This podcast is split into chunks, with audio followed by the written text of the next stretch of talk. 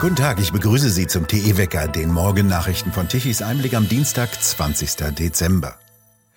Im Streit um einen EU-weiten Gaspreisdeckel ist Deutschland in Brüssel überstimmt worden.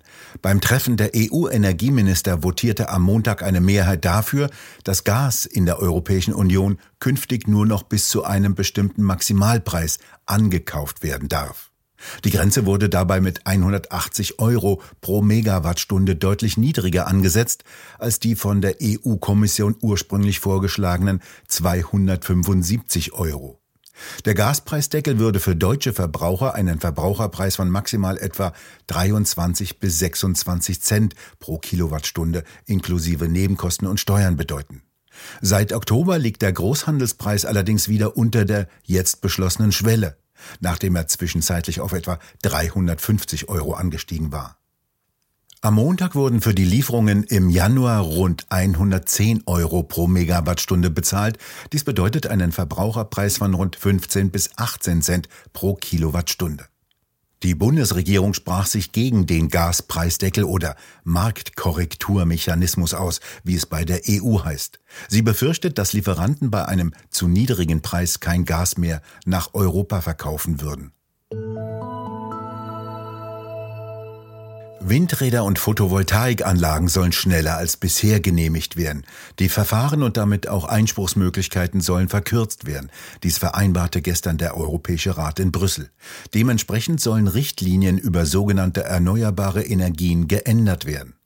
Die Mitgliedstaaten sollen demnach bestimmte Zielgebiete definieren, in denen sogenannte erneuerbare Energieanlagen mit verkürzten oder vereinfachten Genehmigungsverfahren errichtet werden sollen. Innerhalb von 18 Monaten sollen solche Zielgebiete kartiert werden. Innerhalb von 30 Monaten sollen Pläne für Fördergebiete für sogenannte erneuerbare Energien aufgestellt sein. In solchen Vorranggebieten sollen Windräder und Solaranlagen schneller genehmigt werden und Umweltverträglichkeitsprüfungen vereinfacht werden, sowie Einspruchsmöglichkeiten abgeschnitten werden. Genehmigungsverfahren für beispielsweise Windräder sollen nicht länger als ein Jahr und für Offshore-Projekte nicht länger als zwei Jahre dauern. Für Solaranlagen vereinbarten die Mitgliedstaaten, dass das Genehmigungsverfahren nicht länger als drei Monate dauern solle. Den Mitgliedstaaten sei es überlassen, heißt es in dem Beschluss des Rates weiter, wenn keine Antwort innerhalb der gesetzten Fristen vorliege, dies als stillschweigende Zustimmung zu betrachten. Für die Erteilung von Genehmigungen jedoch ist eine ausdrückliche endgültige Entscheidung über das Ergebnis des Verfahrens erforderlich, so heißt es. Der Naturschutz wird keine wichtige Rolle mehr spielen, und es fehlt jetzt nur noch der Beschluss des grünen Ministers Habeck, dem Wind vorzuschreiben, dass er 24 Stunden am Tag wehen und die Windräder antreiben muss. Bundesverkehrsminister Wissing von der FDP stellt den für Mitte April geplanten Ausstieg aus der Kernkraft in Deutschland in Frage. Für einen erfolgreichen Hochlauf der Elektromobilität sei es entscheidend, so Wissing gegenüber Bild, dass die Strompreise nicht aus dem Ruder liefen. Wenn eine Laufzeitverlängerung einen Beitrag dazu leisten könne, sollte man dies nicht vorschnell ablehnen, allein schon aus Gründen des Klimaschutzes, so Wissing. Der energiepolitische Sprecher der FDP-Bundestagsfraktion Kruse wies darauf hin, dass aufgrund des Wetters weder Windräder noch Photovoltaikanlagen in den vergangenen Tagen Strom in das Stromnetz einspeisen würden. Ausschließlich mit erneuerbaren Energien wäre die Versorgungssicherheit in diesem Winter nicht gesichert. Kruse forderte von Wirtschaftsminister Habeck zum Jahreswechsel ein Konzept, das dem Anspruch, sauberen und bezahlbaren Strom zu produzieren, gerecht werde. Mit einer Gedenkfeier in der Berliner Kaiser Wilhelm Gedächtniskirche wurde gestern Abend an den islamistischen Anschlag vor sechs Jahren auf den Breitscheidplatz erinnert. Kanzler Scholz schrieb dazu auf Twitter, die Opfer des Terroranschlages vom Breitscheidplatz bleiben unvergessen. Er versprach, alles für einen wehrhaften Staat zu tun, der seine Bürgerinnen und Bürger schütze. Am 19. Dezember 2016 war der islamistische Terrorist Anis Amri mit einem entführten Lastwagen in den Weihnachtsmarkt am Breitscheidplatz gefahren.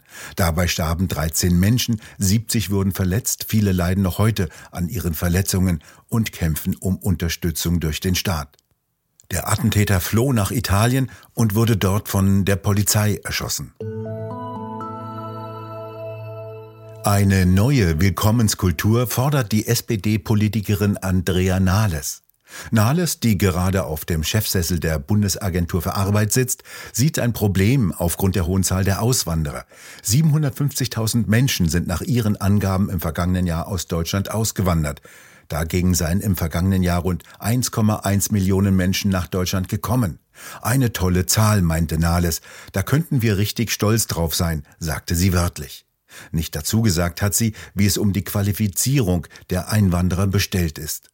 Während in den meisten Nachbarländern die Wohlstandsmigration immer mehr eingedämmt werden soll, wie etwa in Italien, Dänemark, Schweden, Österreich, Frankreich und Großbritannien, will die Ampelkoalition noch mehr legale Zuwanderungswege öffnen, ohne die illegalen Wege zu schließen. Das Ergebnis der bisherigen Einwanderung, wachsende Belastung der sozialen Sicherungssysteme und kein Ende des Fachkräftemangels trotz hoher Zuwanderungszahlen. Die Bundesregierung will die legale sogenannte Arbeitsmigration aus afrikanischen Ländern nach Deutschland fördern und will dazu sogenannte Zentren für Migration und Entwicklung ins Leben rufen. In denen soll es um Beratung und Qualifizierung für faire und ethische Migration nach Deutschland gehen.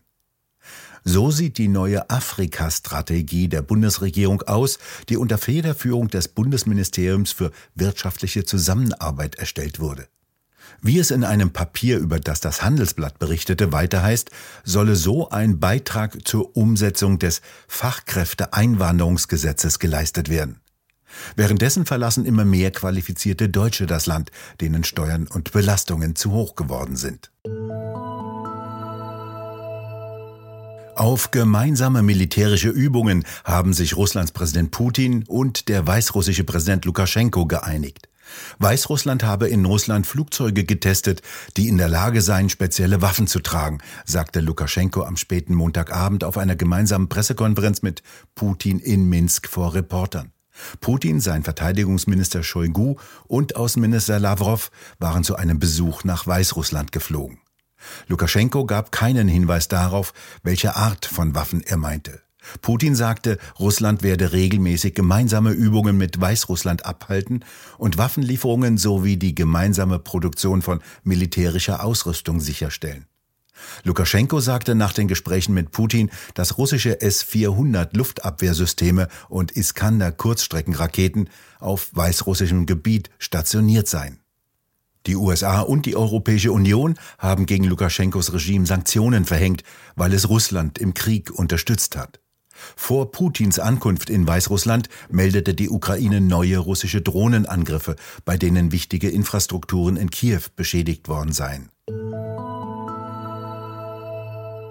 Der ehemalige Präsident der Vereinigten Staaten Donald Trump solle angeklagt werden. Dies empfiehlt der Untersuchungsausschuss, der den Sturm auf das US-Kapitol nach den letzten Präsidentenwahlen untersucht. Der mit zwei Republikanern und sieben Demokraten besetzte Untersuchungsausschuss stimmte gestern bei seiner letzten öffentlichen Anhörung in Washington für eine solche Empfehlung.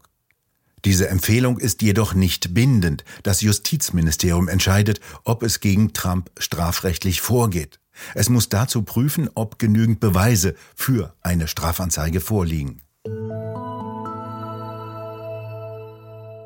Mehr als 17 Millionen Menschen sollen darüber abgestimmt haben, ob Elon Musk als Chef von Twitter zurücktreten solle oder nicht. Musk hatte zugesagt, sich an das Abstimmungsergebnis halten zu wollen. 57,5 Prozent der Nutzer stimmten für seinen Rücktritt, 42,5 Prozent dagegen. Unternehmer Elon Musk hatte den Elektroautohersteller Tesla aufgebaut und das Satellitenkommunikationssystem Starlink aus der Taufe gehoben, das unter anderem im Ukraine-Krieg eine wesentliche Rolle spielt. Vor genau 20 Jahren hatte er das Raumfahrtunternehmen SpaceX gegründet und damit der NASA geholfen, dass wieder aus eigener Kraft Astronauten in den Orbit und zur Raumstation ISS gebracht werden können. Bis dahin ging das nur mit russischen Sojus-Kapseln. Musk hatte im Oktober Twitter dann für 44 Milliarden Dollar gekauft und das Unternehmen rasant verändert. Von 7500 Mitarbeitern blieben nur noch 2700 übrig. Für jeden, der hier programmiere, scheine es zehn zu geben, die irgendetwas managen würden, sagte Musk kurz nach der Übernahme. Damit reduzierte er die Kosten der notleidenden Internetplattform erheblich. Nutzer von Twitter berichteten, dass seit der Übernahme von Musk die Redefreiheit wieder weitgehend hergestellt worden zu sein scheine. Das alte Management hatte Inhalte eher konservative Nutzer erheblich unterdrückt. Sie wurden seltener angezeigt. Dieser sogenannte Shadowban wurde beendet. Auch heute wollen wir hier ein kleines Türchen öffnen, aus dem schaut heute Peter Hane wieder heraus. Warum ist die Adventszeit diesmal so lang? Nun, Advent heißt Ankunft des Herrn im lateinischen Adventus Domini. Die vier Sonntage vor dem heiligen Abend sollen uns einstimmen auf das große Fest, die Ankunft von Jesus Christus. Diesmal ist die Adventszeit besonders lang, weil vor Weihnachten noch fast die ganze Woche ist. Kurz ist die Zeit, wenn der vierte Adventssonntag auf den 24. Dezember, also Heiligabend fällt dann fehlt sozusagen eine ganze Woche, die wir diesmal kalendarisch als besonderes Geschenk dazu bekommen. Freuen tut es in diesen verrückten Zeiten besonders den Einzelhandel. Doch leider vermehrt sich mit den Adventstagen nicht automatisch auch das Geld im Portemonnaie. Peter Hane, vielen Dank. Regnerisch, windig und mild werden die kommenden Tage. Die Strömung hat auf West gewechselt. Es kommen Tiefausläufer vom Atlantik heran, die heute vor allem gegen Nachmittag und Abend immer wieder Regen mit sich bringen. Die Temperaturen steigen an und damit geht auch die Gefahr von Eisregen zurück. Die Temperaturen erreichen im Westen bis zu 10 oder 12 Grad. Anders im Südosten und Osten. Dort bleiben heute noch die kalten Luftmassen bestimmend. In München steigen die Temperaturen bis auf höchstens 5 Grad und sinken nachts bis auf 0 Grad herab. Ebenso in Dresden. Auch dort kommen am Mittwoch dann die warmen Luftmassen an und es wird deutlich wärmer bis zu 10 Grad. Nach Süden ist es heute trocken und mit teilweisen Auflockerungen. Die Sonne kann sogar durchdringen. Es wird wieder windiger. Die vielen Windräder, mit denen das Land übersät ist und mit denen Habeck seine Windbarone füttert, bekommen wieder etwas Wind ab und produzieren Strom, nachdem sie wochenlang nichts zu tun hatten. Gestern Mittag haben sie um 12 Uhr knapp 24 Gigawatt an Leistung erzeugt. Verbraucht hat Deutschland um 12 Uhr eine Leistung von 75 Gigawatt. Wir bedanken uns fürs Zuhören. Schön wäre es, wenn Sie uns weiterempfehlen. Weitere aktuelle Nachrichten lesen Sie regelmäßig auf der Webseite tischiseinblick.de.